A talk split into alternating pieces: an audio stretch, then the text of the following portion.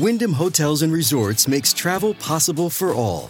Whether it's the long haulers looking for a great cup of coffee, a roomier rest for the on a whim road trippers, or a place to make summer memories with the whole family.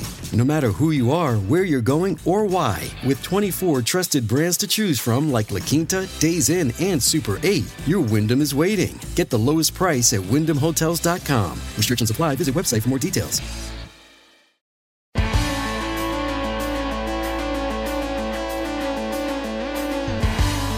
Pod Next. Pod Next.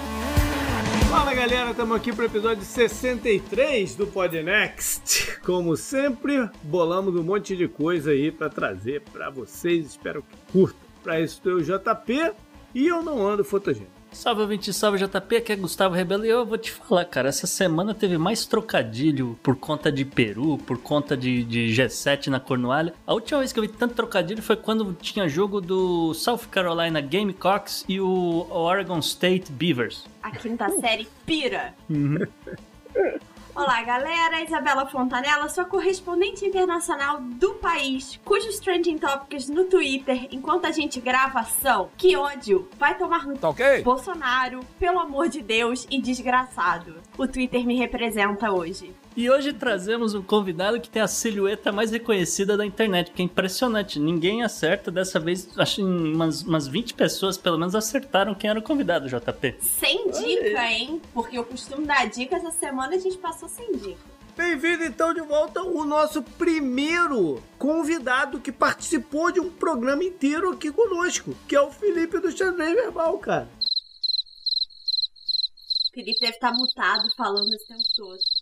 É, como a Isabela previu, eu estava mutado, eu sou, uma, sou um completo idiota, mas é uh, muito bom uh, estar aqui de novo com vocês. Não sei se eu fui o primeiro convidado, eu, né, como o Gustavo lembrou, tem a Tupá, mas eu devo ter sido um dos primeiros. Muito bom estar aqui, né? O, o JP, tô sempre gravando Nerdcast com ele, o Gustavo sempre manda mensagem no WhatsApp, e aí uma vez a cada duas semanas eu respondo. Isso. Faz tempo que eu não gravo nada no Xadrez Herbal, tô devendo, mas é que não acontece nada nos Estados Unidos também. Mas é muito bom estar por aqui novamente. Já que a Isabela mencionou os Trend Topics, é sempre bom lembrar que Mia Khalifa será convocada para a CPI. Maravilha! Vamos então passar aí por um programa diferente, como sempre a gente procura trazer, e não vamos perder tempo não, né, Gustavo? Vamos nessa. Não, bora pro programa, JP. E nesse episódio recebemos mais uma vez Felipe Figueiredo do Xadrez Verbal para falarmos sobre reparações históricas. Europa, África, muito sangue, muito dinheiro. E a gente ainda acaba citando um caso aqui nos nossos vizinhos peruanos. Nossos outros vizinhos, os hermanos, também aparecem na pauta representados pelo seu presidente Alberto Fernandes e ganham o troféu de bizarro da semana, porque já não basta um presidente latino-americano falando abobrinha.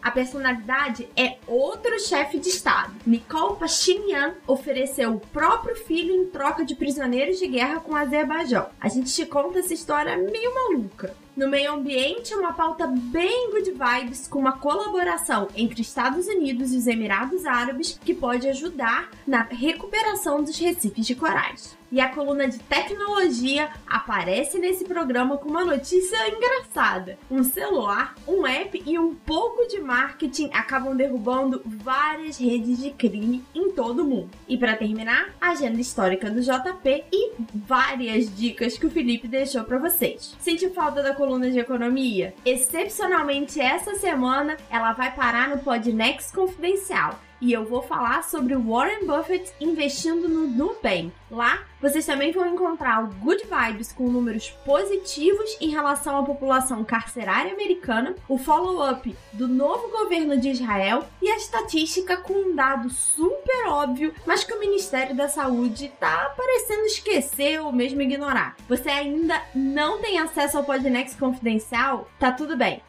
corre lá em www.opodnext.com/barra assine e aproveite 15 dias grátis desse e de vários outros conteúdos. Aproveite e anota aí em www.opodnext.com/barra assine. E agora, bora pro programa.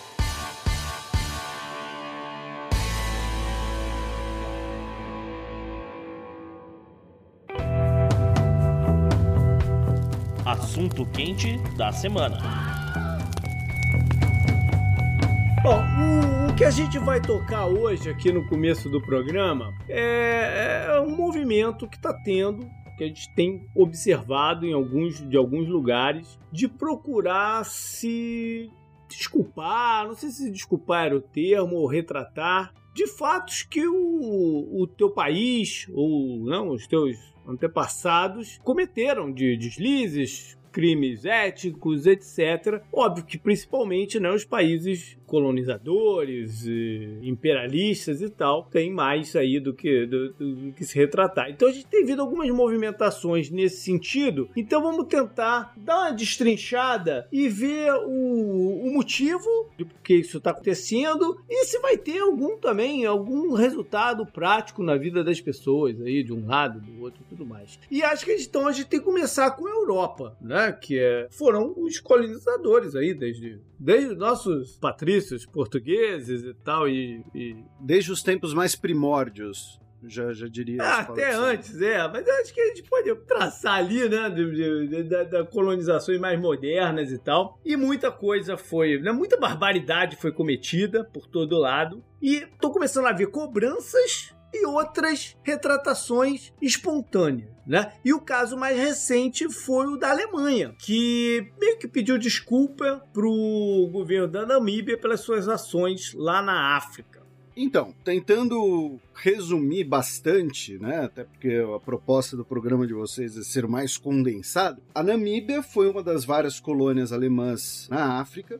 E na Namíbia nós tivemos o que é considerado um dos primeiros genocídios segundo a concepção moderna, que foi o extermínio deliberado e planejado de dois grupos nativos, os Herero e os Nama. Quando eu digo o extermínio planejado e deliberado, é que você tem, por exemplo, as ordens do general Von Trotta, elas são, por exemplo, decreto de extermínio, tá? tá, tá entendeu? Esse é o nome da ordem. Então... Não era é, algo velado, era um negócio aberto, então. Era né? um negócio aberto e sistematizado. Os homens uhum. deveriam ser executados, mulheres e crianças e idosos expulsos para o deserto. A origem desse conflito está no fato de que a Namíbia ela era uma colônia muito interessante para os alemães pelo fato de ter solo, um solo riquíssimo, porém ao mesmo tempo ela é desértica, boa parte do território. Então as terras férteis eram poucas e aí você tem expulsão dos nativos das suas terras férteis. Esses nativos, obviamente, se rebelam e os alemães então determinam o extermínio dos homens em idade militar, digamos assim, e o restante da população a ser confinado em campos no deserto, onde muitos morreram de fome, de sede e de exaustão. E quando, quando foi isso? O, o genocídio especificamente ele dura de 1904 a 1907. Olha. Tá vendo? Tá. Então as coisas não são soltas no tempo e no espaço, né? Quando os alemães resolvem, então, fazer o genocídio dos judeus, ciganos e tal, eles tinham um background de fazer isso. Não foi uma parada dos, da cabeça dos nazistas, né? E, então, é, e, isso é muito, é muito bom você citar, e, e pro nosso ouvinte a gente não ensaiou nem nada, é. porque tem uma. Não, não é uma. Não é só um background, você tem uma ligação ali direta. Inclusive, o, talvez o melhor exemplo disso seja o do antropólogo e médico Eugen Fischer, que foi, realizou diversos uh, experimentos talentos com uh, pessoas na Namíbia e com os restos mortais de namíbios para provar né, as suas teorias de superioridade do homem branco e de que a miscigenação geraria uma raça negativa. E por que eu tô citando esse cara? Porque ele vai ser um dos principais pilares, um dos principais consultores das leis de Nuremberg de 1935, que é quando a Alemanha se torna oficialmente um estado racista, e hum. ele foi o diretor do Instituto Kaiser Wilhelm de Antropologia e eugenia, e um dos principais, talvez o mais conhecido dos alunos dele, foi um cara que morreu no Brasil chamado Joseph Mengele. Pô, então, é, é, você ter uma ligação direta entre o genocídio na Namíbia e o, o, o, Holocausto e os genocídios cometidos pelos nazistas. Mas por isso que história é uma parada tão importante. Porque a gente, né, vilaniza tanto os nazistas ali na, na naquele período que parece que no, antes dele tudo era a maior maravilha do mundo. Né? Mas as coisas são sempre interligadas, as coisas nunca na, brotam do, do nada, nunca é geração espontânea, né? É, e uma coisa interessante que o Felipe trouxe na, no assunto que ele falou lá mais, muito mais a fundo no xadrez herbal, que a gente não vai ter tempo de cobrir tudo, foi que justamente quem vai financiar toda a campanha pro Hitler ser eleito, etc., era justamente o rei, Felipe. O rei? O rei que da. Não, rei da o. Prússia? É, o. o tô maluco ou, ou você falou Não, lá do. Já devia, Não, devia eu ser falei- presidente, né? Eu falei do príncipe herdeiro. Príncipe Herdeiro, perdão. Ah, tá, tá, já, já entendi. É, Então- os, os monarquistas foram um dos pilares da, da, da legitimação do nazismo. Isso. Obrigado. Sobre aquela ideia do medo do comunismo, né? Então, ah, os comunistas na na União Soviética mataram todos os Romanov, então temos que impedir que isso aconteça aqui, vamos apoiar aqui esses caras de camisa parda. Bom, aí o que aconteceu? O governo da Alemanha resolveu pedir desculpas formalmente, aquele tipo de coisa, e falou que vai investir ali coisa de 1,1 bilhão de euros em infraestrutura para, o, o- para a Namíbia, né? E aí aqui a gente começa a discutir, né? é, se esse tipo de dinheiro é o que vai, vamos dizer, se é o começo de alguma coisa maior ou se vai ficar por isso mesmo, etc. Não, beleza. Então vamos pegar isso aqui e guardar no bolso. Guarda essa informação no bolso, porque você tem um outro caso que você queria fazer uma comparação, não é? Isso, JP. Que é o caso do Reino Unido com o Quênia, Uhum. porque em 2013 o parlamento britânico fez um pedido formal de desculpas ao Quênia por questões de colonização, etc. E anunciou um acordo que seria assim: este é o acordo final determinante. Depois disso, a gente não vai mais conversar sobre esse assunto. Que foi para indenizar 5 mil quenianos no valor de aproximadamente 20 milhões de libras por terem sofrido torturas e abusos durante a revolta dos Mau Mau. Que ocorreu durante a descolonização do Quênia em 1952. Então, tudo bem. Então vamos botar em perspectiva aqui o seguinte. Ok, 1952 já é pós Segunda Guerra Mundial, né? Que a gente tá falando, já é, um, já é um período um pouquinho diferente. E a gente tá falando de montantes bem diferentes também do que você falou da Inglaterra e da Alemanha. No da Alemanha foi um caso de genocídio. Esse caso aqui, Felipe, eu não sei se você, se, se- se consegue explicar pra galera, qual foi o tipo de caso? Pra gente comparar a gravidade das coisas, né? O, o Levante Mau Mau no, no Quênia, ele foi um dos poucos episódios no Império Britânico na África em que você teve um movimento de independência nativo e que os britânicos resistiram pela força das armas. Os Uhum. britânicos normalmente faziam acordos até para manter os, os laços ah, comerciais, econômicos ah, positivos com essas regiões e também porque o, o Reino Unido já não tinha o- a projeção de força que um dia teve. Ah, se você pensar, por exemplo, que 2 milhões de indianos lutaram na Segunda Guerra Mundial pelos britânicos, se, a se o Reino Unido tentasse resistir à independência indiana em 1947, muito provavelmente seria derrotado de forma Uhum. humilhante, como a França foi na Indochina e o próprio Reino Unido foi na Malásia. Né? Pouca Uhum. gente, um monte de gente esquece. isso. Então, o Reino Unido usou, na maior parte do tempo, essa abordagem de, de autonomia local, porém, no Quênia, devido à localização do país, aos recursos naturais do Quênia, e também crises políticas internas ao Reino Unido, o Reino Unido tentou resistir ao levante, dizendo que os Mau Mau, na verdade, estavam tentando fazer um levante separatista, inclusive, um contato. Talvez fique fácil pro, pro nosso ouvinte. O conflito, o, o Levante Mau Mau é citado no filme Último Rei da Escócia, porque o Idi Amin lutou nessa guerra ah, pelas forças de Uganda, né, que era a colônia britânica. né? Uhum. Então, o levante Mau Mau foi um, como eu disse, essa exceção de um levante, né, dentro do, do Império Britânico e que os britânicos recorreram às armas, e não foi apenas uma questão de recorrer às armas. O levante Mau Mau também foi ah, marcado como, por exemplo, o conflito na Argélia pelo uso indiscriminado de tortura, de violações de direitos humanos. Então, quando o Gustavo mencionou, e aqui eu vou ser bem sincero, eu lembrava vagamente desse acordo. O Gustavo havia me mandado o roteiro, eu fui dar uma lida. Esse acordo do governo britânico, como o Gustavo falou, foram com alguns milhares de envolvidos e descendentes. Ou seja, não foi com o Estado queniano foram com os indivíduos Uhum. ah, unidos ali no que seria, sei lá, a Associação das Vítimas de Guerra. Isso. Então você tem uma indenização aos indivíduos, não ao Estado queniano ou pela violência utilizada no Quênia. Embora, como né, o JP também mencionou, no Quênia não dá para falar num genocídio como a gente pode falar no caso da Namíbia. Legal. Agora eu tava pensando aqui, se já pensou se o Trump, ao invés de acusar o, o, o Obama de queniano, tivesse chamado ele de mal mal, tinha sido mais engraçado, né? Não, mas assim, não foi um genocídio, não foi um massacre tão grande quanto foi na Namíbia, mas ainda assim foram coisa de tipo 100 mil pessoas que foram mortas, e ter 150 mil prisioneiros que, que acabaram sendo torturados, etc. Não é um episódio bonito do Império Britânico, obviamente, né? É, tem como a gente encaixar a França nessa história aqui antes da gente fazer o negócio lá dos valores, não? Porque a França tem uma participação na, na na África uh, violenta também, né?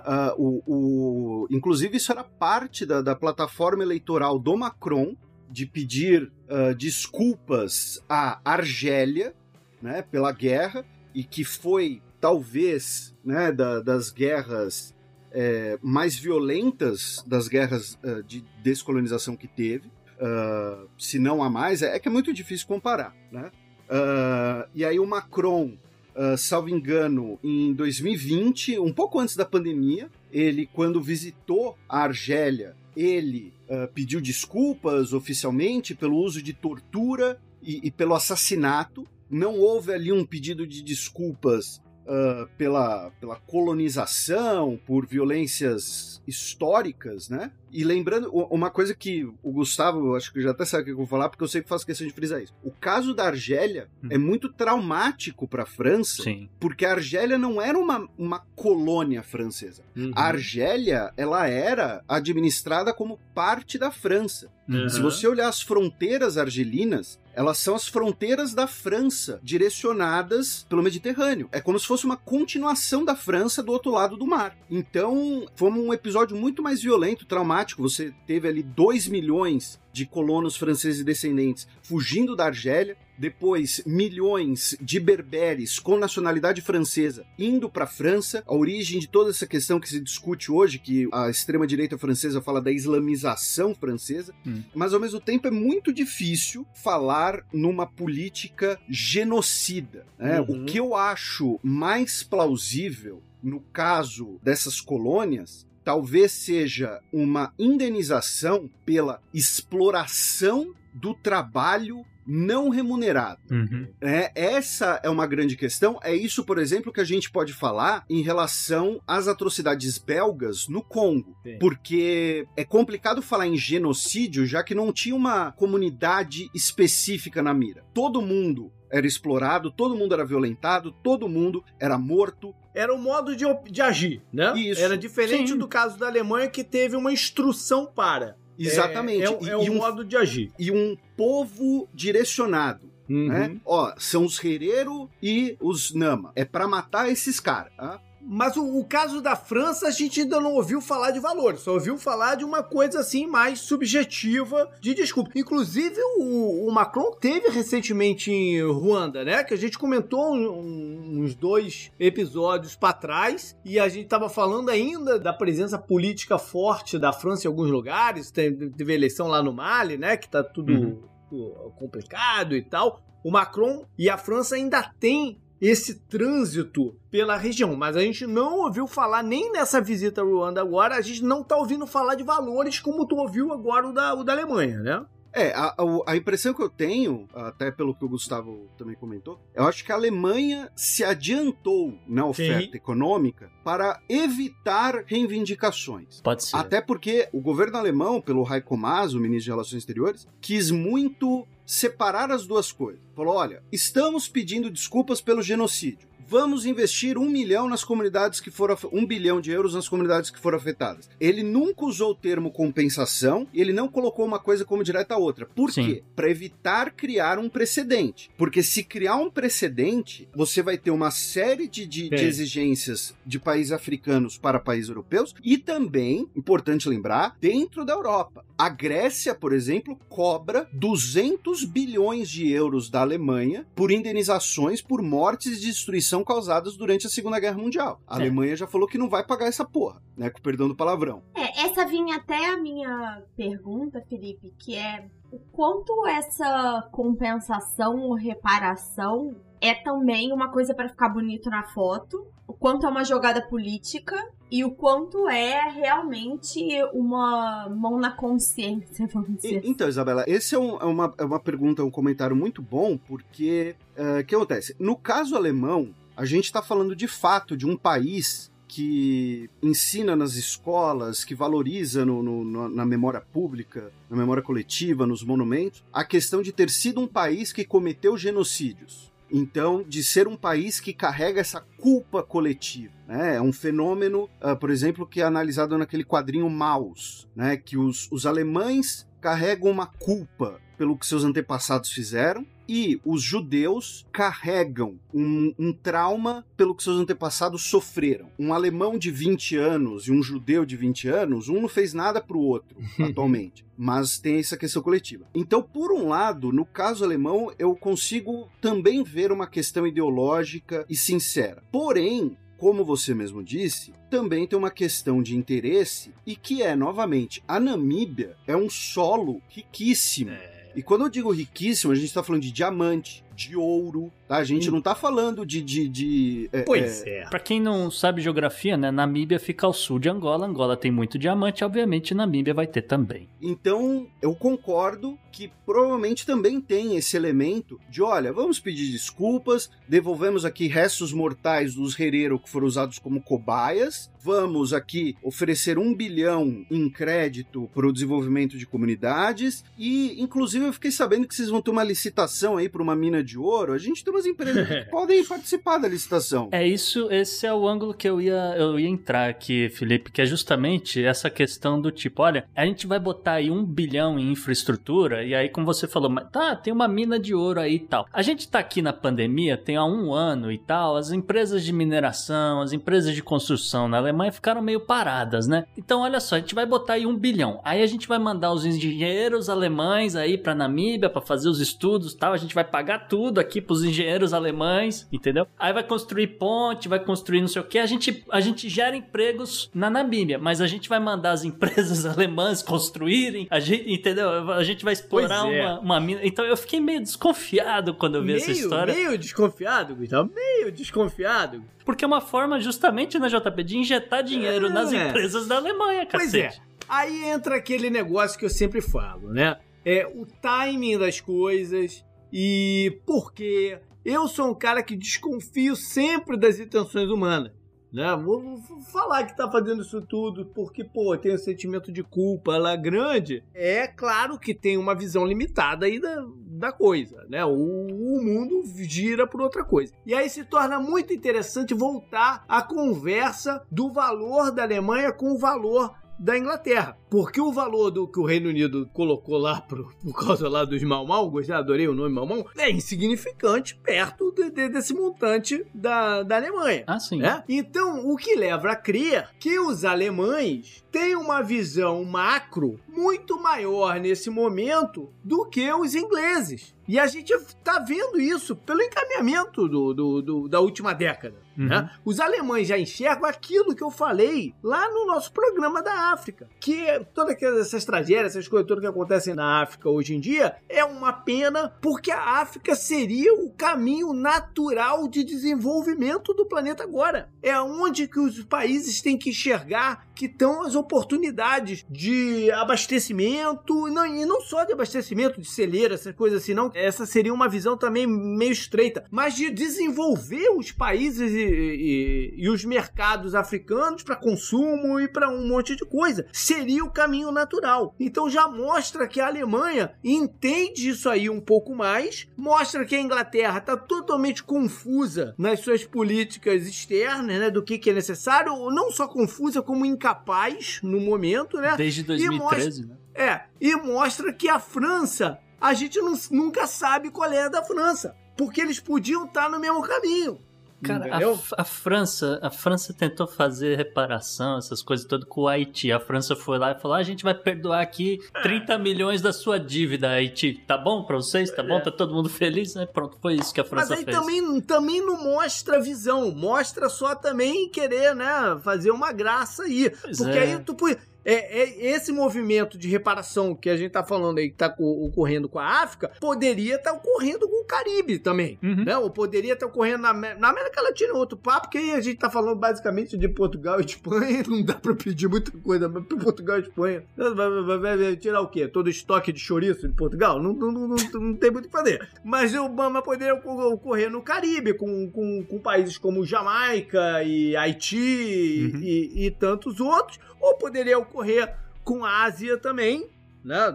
De vários, vários locais da Ásia, e que a gente nota por, por esse encaminhamento para a África que eles, que a Europa, né, que a Alemanha, que os outros não enxergam essas regiões com tanto potencial de fazer grana como tem na, na África. Aquilo que eu venho batendo aqui no programa há muito tempo o quanto que a África poderia ser um, pô, uma mina para todo mundo. Uhum. E também, eu não sei em que pé que tá a relação, hein, Felipe, da, da, Alemanha com a China, porque quem a gente sabe que tem investido em infraestrutura e tem buscado na, China, na, na, na África esse tipo de coisa é a China, né? Isso também não sei se é uma forma de bloquear a China em algum lugar, pode ter alguma coisa a ver, não? Tem, é, certamente tem. Você hoje tem uma, uma corrida muito grande por um ponto que foi muito bom você ter destacado, que é o dos mercados. Né, porque a visão que as pessoas ainda têm ah, em fazer negócio com a África é uma visão quase né, lá do, do, do, século XIX. Então, ah, vou aqui fazer eh, minas na África, vou explorar os minerais apenas, alguma coisa assim. Só que, por exemplo, a Huawei está vendendo celular adoidado na Nigéria. Olha, uhum. Né? É, e estamos A Nigéria é importante lembrar, uma das maiores populações do mundo. E crescente. É um dos... População crescente, né? Isso, e é um poder aquisitivo que tem crescido. Tem a classe média urbana do sul da Nigéria, hoje, uh, já é uma das principais consumidoras de, de, de produtos no planeta. É claro, você não tem uma Nigéria só, você tem o interior, você tem a questão uhum. do conflito interno, mas estou falando da classe média urbana do sul, da região costeira. Então, isso que você citou é muito importante, essa, essa visão de, de tentar deter um pouco Uh, o avanço chinês é uma competição por oportunidades de, de, econômicas, oportunidades financeiras. Eu só faria um, um parênteses quando você citou a França. Uhum. De fato, a França ela poderia ter atitudes muito mais Proativas, uh, né? Muito mais ativas, muito mais é, é, presentes. Porém, a França ela tem uma arma que. Ela tem duas armas, na verdade, que pouquíssimos países têm nessa disputa, que é o fato de que vários países da África usam o franco-africano ocidental e outros usam o franco-africano oriental. Em bom português, vários países africanos têm a sua moeda atrelada ao é. Banco Central francês. Então a França exerce um, um uh, usando aqui uma, né, um, uma figura de linguagem, exerce uma espécie de imperialismo monetário, tá? É, que, como eu disse, pouquíssimos países vão ter esse tipo de arma, vão ter esse tipo uh, uh, de influência. E é justamente, são justamente países, desculpa interromper, mas só para concluir, são países onde a gente vê uma baixa penetração de interesses de outros países como a China. A gente está falando, por exemplo, do Senegal, hum. do Mali, do Níger, que são lugares em que você tem uma presença francesa militar, política e econômica. Para quem não entende a lógica da qual é a importância, né, de eu ter essa moeda ligada ao Banco Central, quando você não controla a sua própria moeda, você não tem poder de emitir dívida, você não tem controle sobre a sua própria inflação. É, esse é um dos problemas, por exemplo, de dolarizar a economia. Então, por que, que a China evita de entrar nesses países? Porque sabe que ela não consegue nem influenciar a política que está atrelada lá na França. Então, é, é, é uma questão muito mais a fundo do que só ah, o que, que tem a ver com emitir a minha moeda ou não.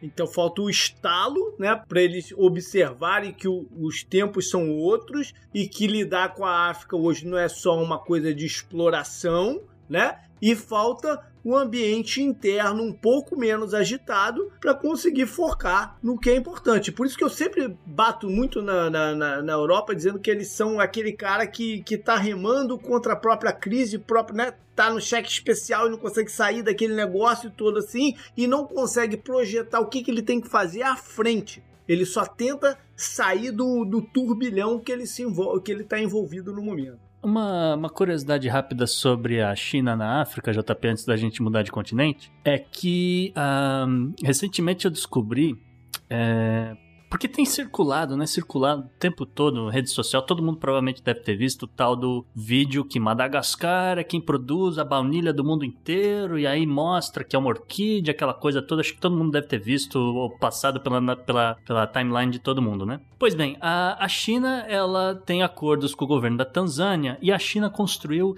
centenas de quilômetros de estufas na Tanzânia com a intenção de entrar no mercado de baunilha. E eles têm é, plantado e colhido baunilha a dar com pau na Tanzânia. Então, logo mais, logo mais, a China vai mandar na baunilha do mundo.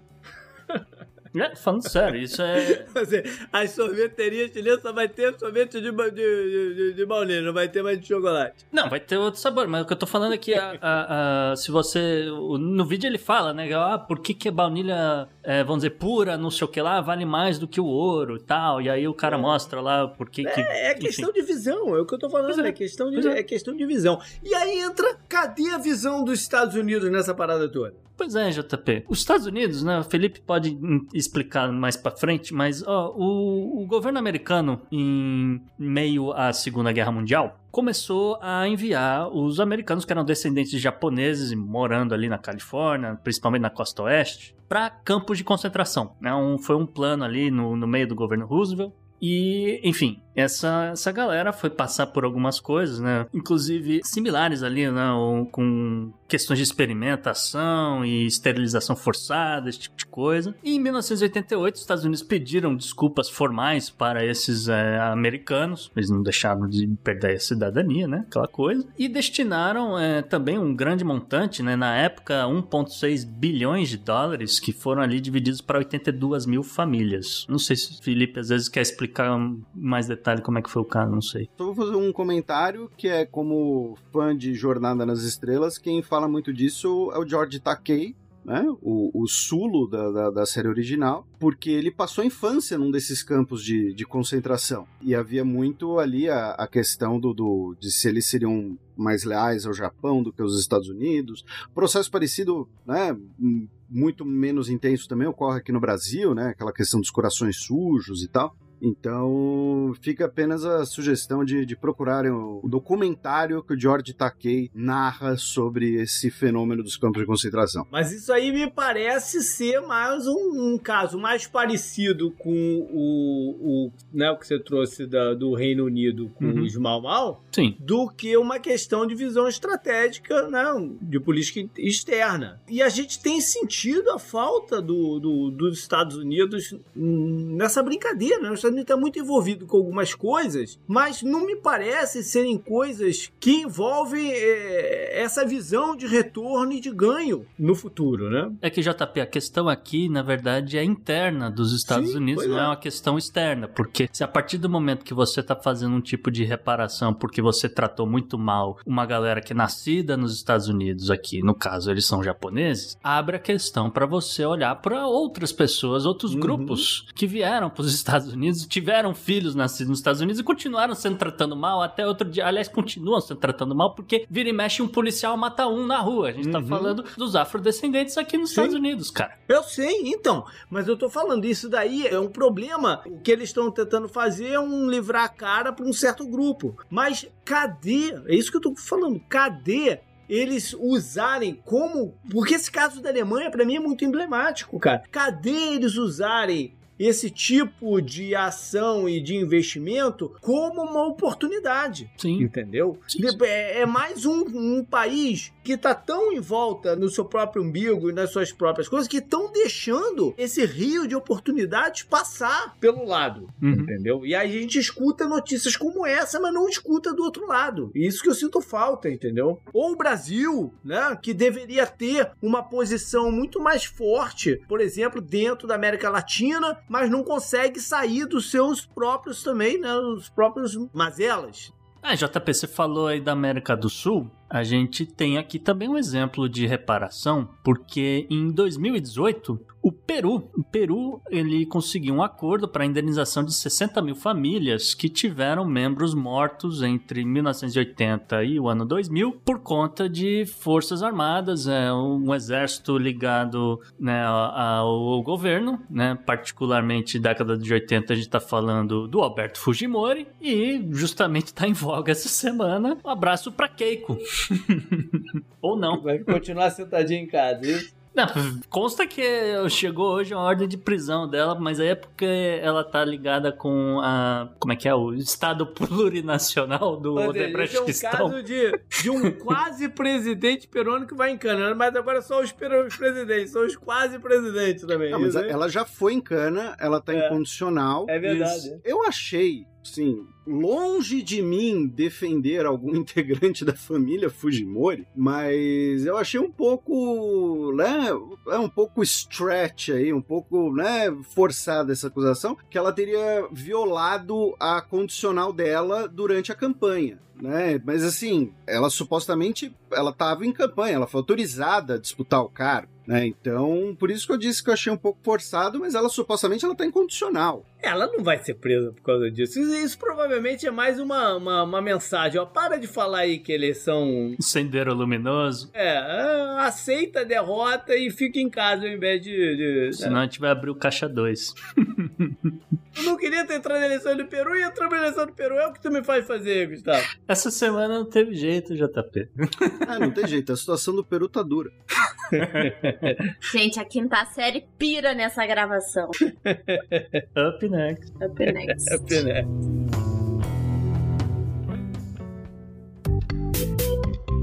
Our enemies are innovative and resourceful, and so are we. They never stop thinking about new ways to harm our country and our people, and neither do we. You can actually see Russia from land here in Alaska. Gustavo, se a gente estivesse brincando de war, todos os presidentes, todos os territórios da América Latina estão falando merda, é isso? Ah, não sobra nenhum, né, Isa? Mas aqui, aqui é bom pra gente ilustrar que, sei lá, né? A pessoa às vezes fica muito tempo em casa, começa, né? O ócio é o diabo na cabeça, né? Aquela coisa. O diabo é o ócio na cabeça. Eu não sei, agora também fiquei confuso. Olha só. Cabeça vazia, oficina do diabo. Obrigado, Aí, obrigado. Ó. Obrigado, Então, olha só. O presidente da Argentina, o Alberto Fernandes, e o primeiro-ministro da Espanha, o Pedro Sanches, estavam reunidos na Casa Rosada com o objetivo de, né, aquela coisa, tem que aproximar a Argentina da Europa, FMI, e manda dinheiro pra cá porque tá precisando, tá feia a coisa na Argentina, né, mas a gente tá lidando com a pandemia, já tava ruim antes, né, tal. Enfim, precisamos de dinheiro. Então, Fernandes, naquele jeito dele, querendo aproximar Argentina da Europa, ele disse a seguinte frase: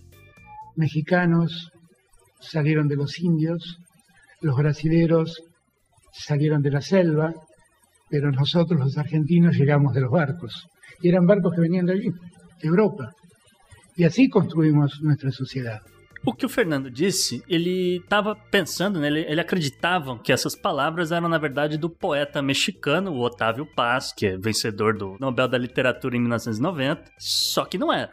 Né? O que o poeta disse foi que os mexicanos vieram dos astecas, os peruanos dos incas e os argentinos de navio. O que também é não é uma grande frase assim para ser celebrada, né? A gente pode discutir isso depois, mas era menos pior do que o, o que o presidente da Argentina falou, né? A frase que o Alberto Fernandes falou, na verdade, ela vem de uma música de um roqueiro de 72 anos chamado Lito Nebbia, que né, teve lá sua notoriedade nos anos 60 e 70 com a banda Los Gatos. Um roqueiro não pode ter uma banda chamada Los Gatos, cara. Não pode, não pode. tá, já tá errado aí. Você que é um colonizado, porque se fosse The Cats, tava todo mundo achando da hora. Não, também não pode. The Cats tá na vibe do The Monkeys. Não pode, não pode também. Ah, agora eu entendi por que, que ele foi no Los Gatos. Mas tudo bem, olha. Olha só, a música de onde o verso saiu, na verdade, ela, ela começa falando aquela essa besteira toda que o presidente repetiu, só que ela, na verdade, ela defende a, a miscigenação, dizendo que seria bom se os argentinos aprendessem a tocar um samba, no, né? Ela, ela vai para um outro caminho no desenrolar da letra. Então ela, ela não era assim também uma frase falando, né, como o, o, o presidente tirou completamente de contexto e soltou esse negócio do nada. Agora, o que é o pior de tudo aqui nessa história foi que o o cara soltou a frase falando, né? O, os brasileiros vieram da selva, né? Que já é uma coisa aqui que se abre interpretação. Fala, cara, ele tá. O que, que vem da selva, né?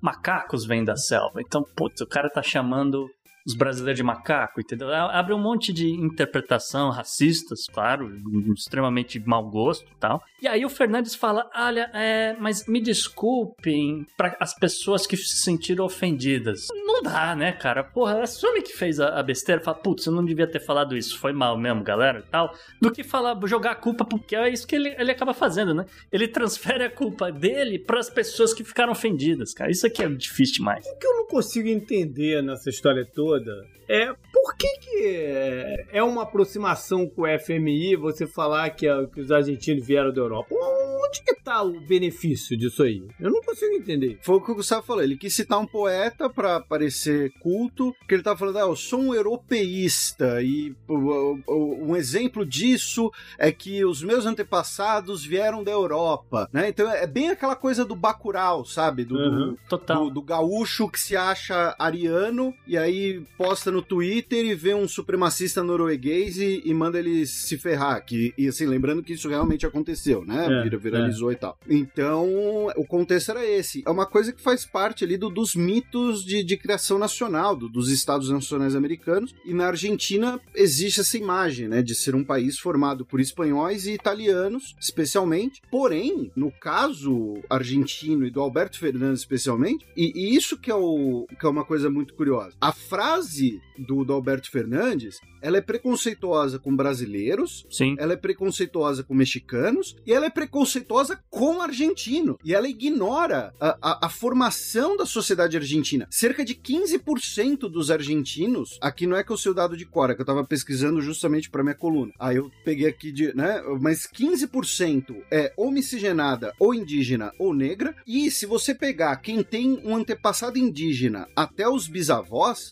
é pelo menos metade da população. Um dos principais cabos eleitorais do Alberto Fernandes foi o Maradona. Se você, o Maradona é filho de uma italiana com um guarani. Se você olhar as fotos do Maradona jovem antes dele fazer plástica, o Maradona é um índio. Sim. Maradona tem feições indígenas. Uhum. E, e, ele é o argentino mais conhecido do século XX, talvez. Então é, não, é, é, é bizarro. É tudo uma pataquada muito grande, né? E que sinceramente, eu não vejo benefício nenhum, continuo não vendo benefício nenhum no que ele, no que ele quis dizer. E não sei se tem aí também no meio uma espetada ao governo brasileiro. Não, não, não sei, eu não sei, eu não consigo ver qualquer eu benefício acho que não, nessa. É, é algo muito enraizado na, na, na, é. na, sociedade argentina. Exatamente. A ideia de que eles são Sim. um país eles são um país europeu na América. É. Exatamente. Eu ia... Essa é uma visão muito comum. A e muito antiga também, né? Latina, né? né? É muito Aires. antiga, porque é coisa do século XVIII, de repente, dizer que você, lá na Europa, falava que você era rico como um argentino, né? Quando queria falar que uma pessoa era muito rica. Isso é uma coisa que tá, tá muito no passado. Sim. Hum. Não, e foi bom que o Felipe trouxe o, realmente o, o, lance do México, porque, né, a gente brasileiro, a gente obviamente tá olhando para o que ele falou da gente, mas para um mexicano, você chamar ele de índio é extremamente ofensivo. É igual é. a, a N-word aqui nos Estados Unidos, pra você, é. você usar o N-word pra um negro e tal é por aí, né? Só pra chama, chama, chama de Ticarito e tá tudo beleza. Up next. Up next. Up next. Galera, eu vou precisar de três minutinhos aqui, cara, que a Francine chegou. Deixa eu só dar uma mão nela aqui, já volto aí. Não, beleza. É, coluna da Isa depois. É, olha aí o WhatsApp que eu fiz o arte. Ah, você fez arte. Deixa eu puxar aqui. Ai, ai. Mas é. O cara falou. É, assim, ele foi. foi eu, eu, até entendo o Fernandes falar sem ter pensado numa, na consequência do que ele tá dizendo. Só que também não teve nenhum cara pra falar pra ele, falar, cara, você falou uma merda foda. Pede desculpa e fala, putz, eu não devia ter falado aquilo e acabou, né? O que eu fico mais abismada com esses governos da América Latina, além da idiotice dos presidentes, é a incapacidade deles terem um assessor que fale essas coisas pra eles.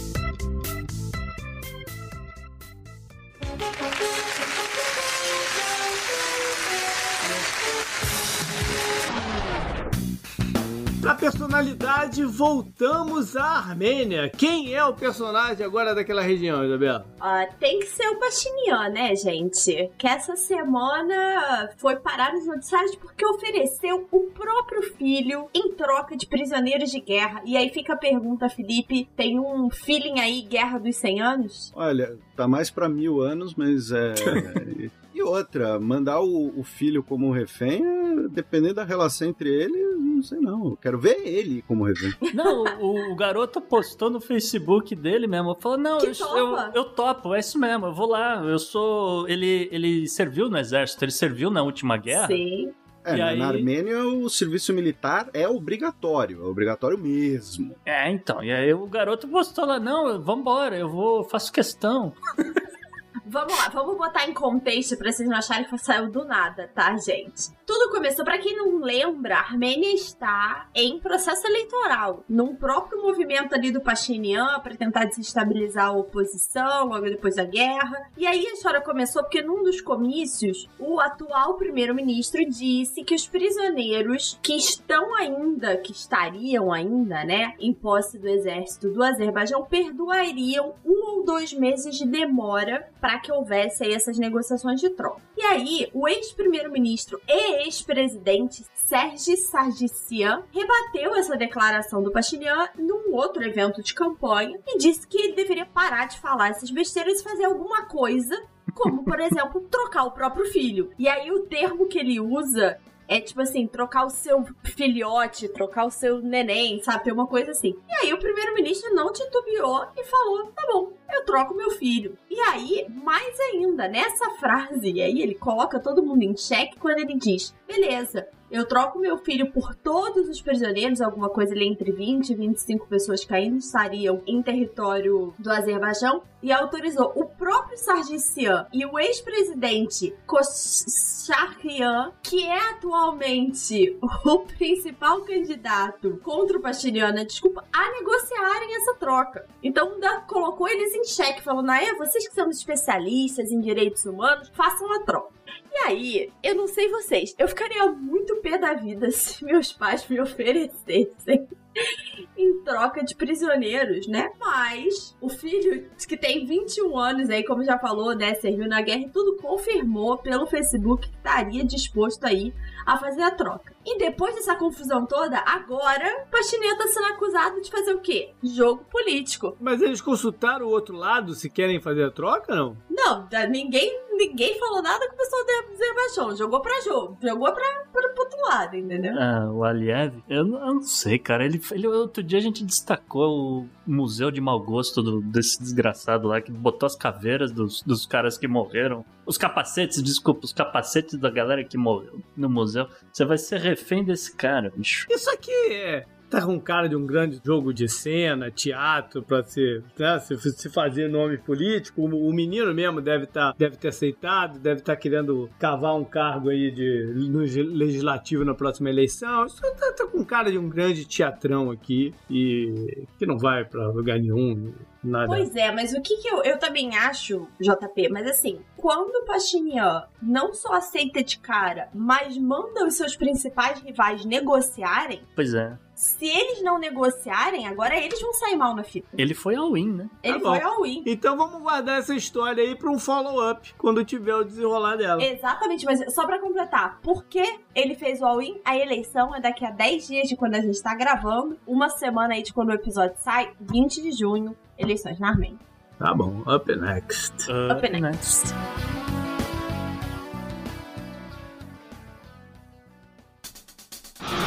Pela união dos seus poderes, eu sou o Capitão Planeta! Gustavo, hoje é dia finalmente de falarmos de corais. É, JP, é um caso inusitado aqui na Flórida, porque os Emirados Árabes Unidos e os Estados Unidos, eles meio que chegaram aí num acordo para fazer a restauração da cobertura de corais nas Florida Keys, né? E por quê? Porque em 2017 o furacão Irma veio e, né, aquela coisa, são as ondas começam a bater, o vento, tudo não sei o que, e arrebentou os corais, né? Só pra galera ter uma noção, as áreas que eles estão trabalhando para tentar fazer essa restauração do, de, de corais, tem hoje só 2% dos corais que tinha antes do furacão, entendeu? É tipo, arrebentou o negócio. Aham. E aí é o seguinte, né? O, o governo de Dubai, né, fez uma. entrou com dinheiro, claro, né? Uma, uma, uma contribuição aí no valor de 10 milhões de dólares em 2020, né, justamente né, para fazer aí um programa, um, um, collab, né? Então eles mandam os alunos, os cientistas deles para Flórida, a Flórida manda seus cientistas lá para Dubai para trabalhar lá, tal, não sei o quê. E aí eles, eles no momento eles estão instalando umas barras metálicas, né? Uma, uma coisa, uma armação de, de ferro provavelmente galvanizada, aquela coisa para resistir ao mar salgado. E, né, justamente a ideia é que os, os corais vão se assentando assim na, na, nas barras metálicas, eles vão aos poucos restaurar, né? A meta deles é conseguir subir aquele número lá que eu falei de 2% para 25%. É, o problema de coral é esse aqui tem uma causa específica, né, que foi o furacão, mas o, os corais estão com problema pelo, por todos os lados, né? E aqui na Flórida tem outros programas também para tentar é, reativar aí, sei lá qual é o termo melhor de se usar. Inclusive, quando o, o marido da minha tia aqui é, faleceu, ele foi cremado e depois de um tempo, minha tia estava decidindo o, o, o que fazer, né, com as cinzas e tal. E ele gostava muito do mar, do oceano e tal, ele gostava de mergulhar. Ela viu um. Ela se, se deparou com um projeto de ajuda para corais. E uma das formas de, que eles estavam fazendo esse negócio de ajudar eram fazendo umas bases de concreto, tá? De, mas não é de metal, é concreto. É como se fossem umas cúpulas de concreto com vários furos, assim, círculos, né, redondos, grandes, que era, eu acho que é para envolver os, alguns corais, eu, eu, não sei. Mas isso rola aqui. Então, o que, que esses caras fizeram? Eles fizeram um programa justamente de colocar os restos mortais de pessoas nessas estruturas. E isso rola o ano inteiro, cara. Saem navios, vários navios por, por ano, de, de vários pontos aqui da Flórida, e aí levam as estruturas com os restos mortais, com, com as cinzas da pessoa, né? E aí você adorna o, a estrutura de concreto, com imagenzinhas, com, com shells, né? Com, com conchas, com brincos, com, com a parada toda. E rola uma cerimônia no ar de descer essas paradas em cima do, do corais. E o que você paga pelo cerimonial é revertido para outros programas de ajuda de corais. É uma parada bem maneira. Uhum. É, só para fechar então, JP, é avisar eu nos os nossos ouvintes, biólogos, ou vamos dizer, a galera da, da oceanografia, oceanologia, qualquer que seja, que tem bolsas disponíveis para, em, em parte está trabalhando nesse projeto, né? Em parte também para vir aqui fazer um, um, estudo aqui na Flórida, esse tipo de coisa, com a possibilidade de depois ir até Dubai, né? Aquela coisa, tudo pago, fazer a mesma coisa naquela área. Ah, cara, é oportunidade. O pessoal do Instituto de Oceanografia da USP eram os únicos que assustavam os de humanas nas festas. é isso que eu tenho a dizer. Up next. Up next. next.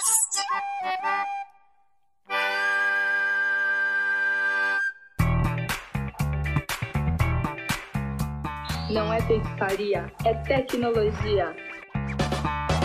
Gustavo, a gente ficou pensando se ia fazer meio ambiente ou tecnologia. Acabou que a gente incluiu os dois porque essa notícia tá incrível. Não, tá incrível, Isa. E além disso, a gente fez uma pesquisa rápida lá nas redes sociais e deu empate. Eu nunca vi isso, cara. Tinham, tinham quase 130 votos e deu empate o negócio. Eu achei incrível. Mas de qualquer forma, essa notícia é muito boa mesmo para deixar passar. Porque, olha só, a ferramenta de, de comunicação foi desenvolvida tal, com a, fazendo a propaganda pro pro submundo do crime, dizendo que era o celular mais né, seguro, inrastreável, aquela coisa e tal, e que com isso, né, o crime organizado teria acesso a um, a um espaço digital para planejar o seu tráfico de drogas, ou então a, a assassinatos, aquela coisa toda, né? Assim, longe dos olhos da lei, né? Pois bem, na verdade isso tudo era um engodo. Na verdade, isso tudo fazia parte de uma mega operação conjunta entre diversos países e diversas forças policiais, obviamente, né? Por quase três anos, um aplicativo criptografado usado é, por esses acabou né, sendo usado por esses criminosos que, né, obviamente, estavam sendo monitorados pelo FBI e pela Polícia Federal da Austrália, a AFP, né? E parte da, das informações que eles estavam levantando acabou sendo dividido com também o equivalente, né, a Polícia Federal na, na, Nova Zelândia e com a Europol. A operação culminou com centenas de prisões e dezenas de milhões de dólares na apreensão de ativos, né? segundo revelaram as autoridades essa semana. No anúncio, a AFP e o FBI admitiram que fizeram escutas clandestinas de criminosos desde 2018 através do app chamado Anon. Também, de novo, é um app que foi desenvolvido para esse mercado paralelo. Só que o, o grande problema deles é que, assim, esse app não podia ser baixado. Né? Você não pode colocar esse negócio na, sei lá, na Apple Store. Esse app já vinha dentro do celular. Então o lance foi que a Polícia Federal da Austrália infiltrou, né, uma galera nesse meio criminoso, né, e começou a distribuir o celular pra galera. Olha, esse aqui é que é bom. Esse aqui é o que você tem que usar tal, né? Aquela coisa. E aí convenceu, a galera começou a usar e falou: nossa, funciona mesmo, né? Ninguém vai estar tá rastreando a gente. Que coisa. e eles não faziam ideia do que eles estavam fazendo, né? Compre o celular e leve o canguru. Tinha as promoções assim. Talvez.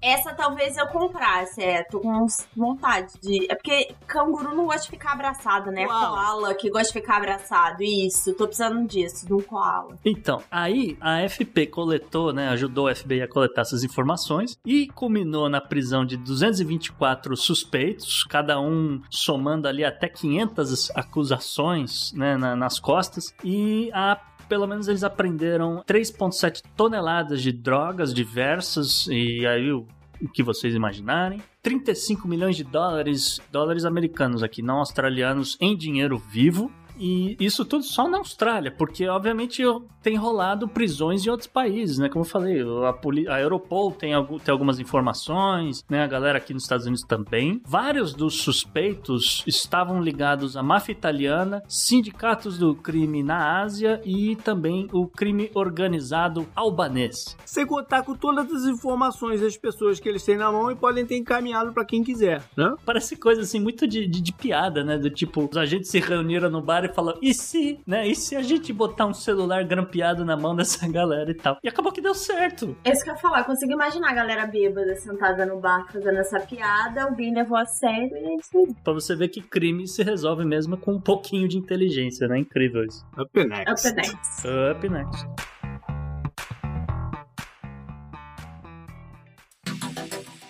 Anote no seu calendário.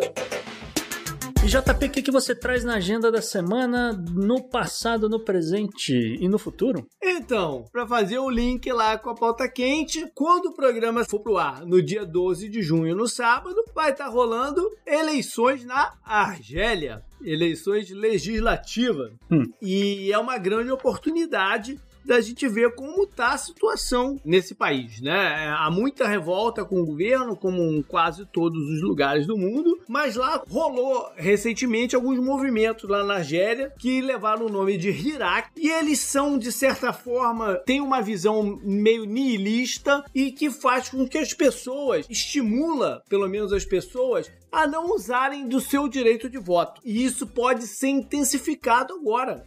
Ah, é uma coisa para se observar nessa eleição e ver qual é o resultado que isso pode ter. Porque a gente já viu em alguns lugares, quando as pessoas não aparecem para votar, que pode dar muito ruim. Tem o Brexit aí. Uma coisa meio Cambridge Analytica, é isso. Exatamente. Mas parte de um movimento, uma pegada diferente. E uma outra consequência que isso pode ter é um avanço eleitoral dos partidos é, islamistas, que não estão entrando muito nessa pilha. Entendeu? Então eles podem ganhar espaço dentro do legislativo da Argélia. No dia 16 de junho, que cai na quarta-feira, vai ter então o tão esperado primeiro encontro do presidente Joe Biden com o presidente Putin, que vai ser realizado na Suíça. E, né, muita especulação aí sobre o, o, que pode rolar, o que pode sair desse, desse encontro. O governo americano hoje meio que fez um downplay, né, falando assim, ah, não espere muito, né, o, o, o que me dá uma ideia do objetivo americano ser uma coisa mesmo de bastidor, né, debaixo do pano. O Biden vai se encontrar nos dias anteriores com o G7, né, para deixar alinhavado discursos e, e, e, tudo mais. Mas tem algumas coisas concretas que podem avançar a partir desse encontro, né? Pelo lado russo, eles podem estar, de repente, pleiteando diminuição da, de sanções, né, por exemplo, e algo a se ver vai ser o tom né? Se vai ser um tom de conciliação ou um tom de combatitividade, pela, pelo que tem acontecido recentemente aí, com esses casos de hackers, né? Foi, a gente já trouxe um programa sobre isso especificamente, depois do que a gente falou, rolou o caso da JBS, né? Tem, tem várias coisas acontecendo. Teve o, o Colonial Pipeline, JBS, hoje teve mais um aí. Foi... Hoje, hoje eu fiquei sabendo que a JBS pagou 11 milhões em bitcoins para os sequestradores e tal. Ou seja, vamos ver qual vai ser o tom disso daí e, e ver qual vai ser os carões, assim, no sentido de, de, de livrar cara que também pode sair. Pode ser alguma coisa envolvendo Síria, o Felipe? Olha, Poder pode, mas eu não não sei, não, não se dá para fazer essa ligação direta assim. Eu acho que uma das coisas que inevitavelmente eles vão falar é a questão do acordo de Open Skies, né? Céu aberto. O Felipe aqui. O, o Putin formalizou a saída do, da Rússia do Open Skies hoje. E aí o, o lance é que eles querem incluir a China, que é. Vamos devagar então, porque às vezes o ouvinte tá boiando. O acordo de céu aberto é referente a questões de enviar mísseis. E aí eu não me lembro se era de médio médio alcance ou de longo alcance? Não, não, não, não, não. São dois acordos diferentes. O Tratado de Armas de Alcance Intermediário era o acordo entre Estados Unidos e União Soviética e depois Estados Unidos e Rússia para limitar, como o próprio nome diz, o uso de mísseis de médio alcance. Por quê? Porque o míssil de médio alcance é o tipo de armamento que causava tensão, é o tipo de armamento, por exemplo, que está ligado à crise dos mísseis de Cuba e que, por consequência, foi uma resposta às, aos mísseis colocados na Turquia. Porque é o míssil que você precisa precisa colocar relativamente próximo do país alvo e por conta disso ele consegue chegar no seu alvo em uma velocidade que compromete o poder de represália. Então ficava um tentando cercar o outro de mísseis de alcance intermediário, levando a situações de tensão completamente desnecessárias. Por quê? Porque os dois tentaram falar: olha, a gente tem mísseis balísticos suficiente para explodir a Terra, então a gente não precisa mais desses. Né? A questão é que Hoje, esse é o principal tipo de míssil do arsenal chinês porque ele não é tão grande e a China ela tem uma grande de tamanho mesmo e a China ela tem uma questão de que a maior parte do arsenal nuclear chinês está no subterrâneo. Então, quanto menor né, o equipamento, melhor. E os, os potenciais alvos chineses né, que são as bases americanas no Pacífico, Japão, Coreia do Sul ou a Índia, estão tudo ali do lado. Uhum. Então a China não tem tantos mísseis balísticos intercontinentais. E aí o que, que os Estados Unidos fez com o governo Trump? Vamos sair desse negócio para forçar a China a entrar. O Tratado de Céus Abertos era entre a União Soviética e a OTAN como um todo, que determinava que cada país teria direito a uma cota de voos de reconhecimento sobre o território de outro país, desde que notificado. E esse voo de reconhecimento era feito justamente para diminuir as suspeitas e criar né, o, o, o, processo que em inglês chamam de trust building, né? Você criar um elo de confiança, criar um ambiente propício para negociações entre os diferentes atores. Então, ah, a gente está suspeitando que a Rússia está concentrando seus blindados na fronteira com a Ucrânia. Hum. Não precisa desconfiar Pois é. Só falou, ó, Rússia, seguinte, eu vou sobrevoar ali em seis horas, tá bom? Beleza, fechou, não vamos abater, sobrevoa, tira as fotos que você quiser. E o, o governo dos Estados Unidos saiu, porque considerava que não era tão benéfico assim, porque os Estados Unidos têm uma rede muito ampla de satélites espiões, Uhum. né? Só que isso deixou a Europa pé da vida, né? os países europeus da OTAN. Porque os países europeus da OTAN, sim, sentiram prejuízo da saída desse acordo, e também tem a lenda né, de que o Trump teria tomado essa decisão porque o- os russos teriam realizado uma passagem de baixa altitude em um dos campos de golfe dele enquanto ele estava lá. Enfim, ele teria ficado pé da vida com o avião fazendo barulho na cabeça dele. Ele falou: porra, é essa? Ah, avião russo aqui. Ah, então quer saber? Esses caras são sacana, eu vou sair. Então são, são dois acordos diferentes, mas ambos frutos ali do, do período especialmente final da Guerra Fria. Quem não deve ter expectativa e esperança de, de ver a situação melhorar de forma alguma é a Ucrânia, né? Ninguém deve tocar muito nesse, nesse ponto, eu imagino, no summit, já que eles devem guardar isso para quando as conversas esquentarem de vez. Bom, vamos ficar de olho então nessa semana para ver o que, que dá para trazer aqui no programa, se vai como follow-up, enfim. Até porque também tem o G7 rolando, né, Jota? Exatamente. Enfim. Mas, então, vamos para a parte histórica e eu separei três coisinhas aqui.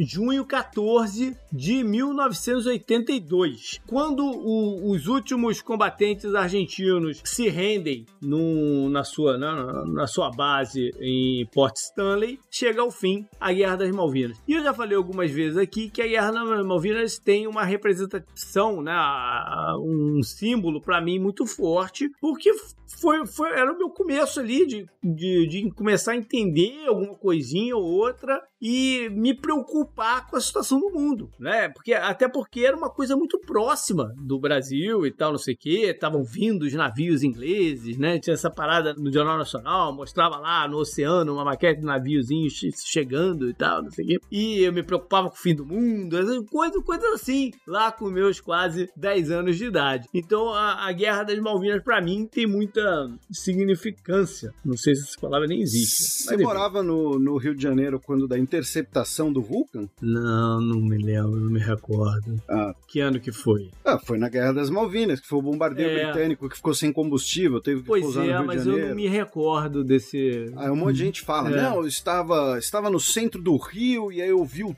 Tum, né? Porque os, os F-5 Aham. decolaram de Santa Cruz e quebraram a barreira do som ainda em cima da cidade do Rio de Janeiro. É, eu não me recordo desse evento. É, não me recordo, não. Mas enfim, os argentinos, né, que estavam passando por um momento político turbulento, resolveram usar esse sentimento patriótico de retomada das Malvinas e calcularam muito mal sua força e suas relações internacionais para ajudar na questão e se lascaram bonito. Lembrando que em 81 tinha rolado um referendo lá e os habitantes optaram por continuar com a nacionalidade inglesa. Então, devidamente, a Guerra das Malvinas, mas a gente tem que chamar o local de Falklands. E é isso que acontece quando os europeus chegam de navios. Também. Junho 15, 1752. Foi quando rolou uma um evento também bem famoso, ou, ou simbólico talvez, que a gente tem na cabeça, o Benjamin Franklin, né, um dos ícones, né, é, ícones aqui dos Estados Unidos, da fundação dos Estados Unidos, eh, do, do início do país, com uma pipa na mão, né? E raios no céu, e ele tem brincando de entender sobre eletricidade. E é muito bacana a história porque é, é, ela acontece muito antes da Guerra de Independência Americana, né? O Benjamin Franklin já era um cara representativo e há uma controvérsia de datas aí, tem, existe essa data aqui de, de 15 de junho de 1752, até porque o paper que ele escreveu contando suas ideias e tal, sai nesse ano, mais pro final de 52, mas há uma certa dubialidade porque ele diz que amarrou o cabo da parada na espiral de uma igreja lá de Filadélfia, mas aquela sua espiral só foi colocada na, na igreja em 54, então tem umas paradas meio, meio, meio esquisitas aí quanto à data. Mas o fato é que ele usou isso daí para acender uma parada que era uma jarra, coletar a energia numa jarra, que o, o estudo era para tentar correlacionar relacionar os raios com o que já se sabia de, de eletricidade, se existia uma correlação de fato entre isso, e ele mostrou que existia. E junho 16 de 1963 foi quando foi para o espaço a primeira mulher, a soviética Valentina Tereshkova, a bordo de um Vostok 6 essa nave, não sei qual é o nome que se dá exatamente, me fugiu aqui, mas deu 48 voltas na Terra em mais ou menos 71 horas e retornou. Isso parece pouco, mas não é, porque na época isso foi mais do que todas as missões espaciais americanas. Foi mais tempo do que todas as missões espaciais americanas combinadas. Então isso foi, foi um grande feito. Não, foi só que ela foi a primeira mulher, foi um grande feito que a, a expedição teve também. E os americanos só conseguiram colocar uma mulher no espaço em 1983. Isso fez parte então da propaganda soviética na época. Eles influenciaram aí a Valentina se casar com outro astronauta soviético, aí era o casal né, de, de, visibilidade que eles vendiam do programa espacial soviético. Foi a época de toda a corrida espacial entre Estados Unidos e, e eles e tal. E isso é um capítulo importante aí dessa história. E a Valentina, ela foi a que acendeu a pira olímpica das, da Olimpíada de Inverno de Sochi em 2014. Agora há pouco, né? Bem bacana. Up next, então. Up next.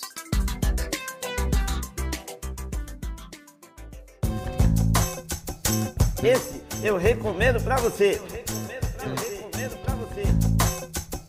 Como temos convidado, vamos deixar essa última coluna aqui para ele. Felipe, qual é a dica que você deixa para os nossos ouvintes essa semana? Olha, primeira dica é, é um podcast em português muito bom chamado Xadrez Herbal. é um pouco longo. Eu ia perguntar se você já ouviu falar do repertório, Felipe. O repertório é muito bom, cara. Sim, é um programa de entrevistas feito pelos mesmos idiotas que fazem o Xadrez Herbal. e a gente tá, tá voltando aí a fazer. O, o repertório foi uma das minhas grandes mágoas com a pandemia, na verdade. Né? Porque quando o repertório tava começando a andar, a pandemia atrapalhou tudo tudo. Vocês começaram entrevistando o Celso Amorim, eu tava numa Isso. vibe forte, eu falei, caramba, onde é que ele vai chegar, né?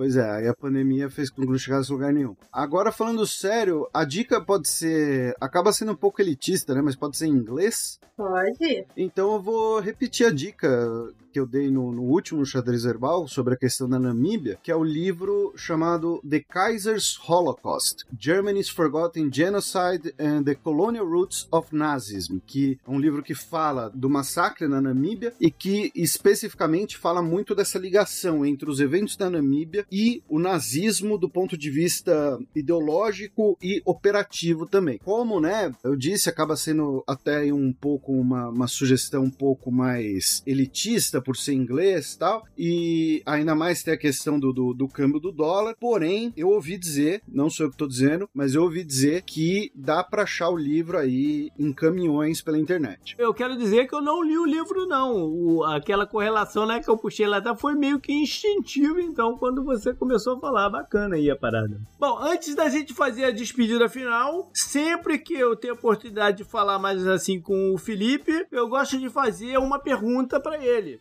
Hum, não acha que você vai escapar dessa pergunta, não, Felipe. Na tua opinião, o mundo continua acabando no Mar do Sul da China? Sim. a hora que começar a merda, vai começar ali. Tá muito tenso a situação em Taiwan. Sempre esteve muito tenso, mas ultimamente a, a situação em Taiwan tá, tá bem punk, cara. É Até lá vão, vão, vão ser ensaios apenas. É, pois é. Isso aí. Beleza, então. Foi esse o programa. Espero que tenham curtido. E tamo aí, cara. Mande suas mensagens pra gente, né? Hoje não teve aí nenhuma dos nossos ouvintes, mas é sempre bom quando elas chegam. Pode ser da galera do Confidencial, por voz, né? Lá no, no, no Telegram, a gente traz pra cá o áudio, ou pode trocar uma ideia com a gente também. No e-mail é o contato arroba opodnex.com. Pode ser também pelas redes sociais. No Twitter, por exemplo, o meu é JP Miguel, mas também tem o Gustavo no arroba Gu Rebel. E para mim, o arroba Bela Fontanella com dois L's. Nosso convidado arroba xadrezherbal, ou no Twitter, ou xadrezherbal.com. Pois é, se você quiser falar direto com o Podnext e acompanhar nossos conteúdos nas redes sociais, arroba o Podnext, tanto no Twitter quanto no Instagram. Maravilha, valeu. Um abraço, gente. Até semana que vem.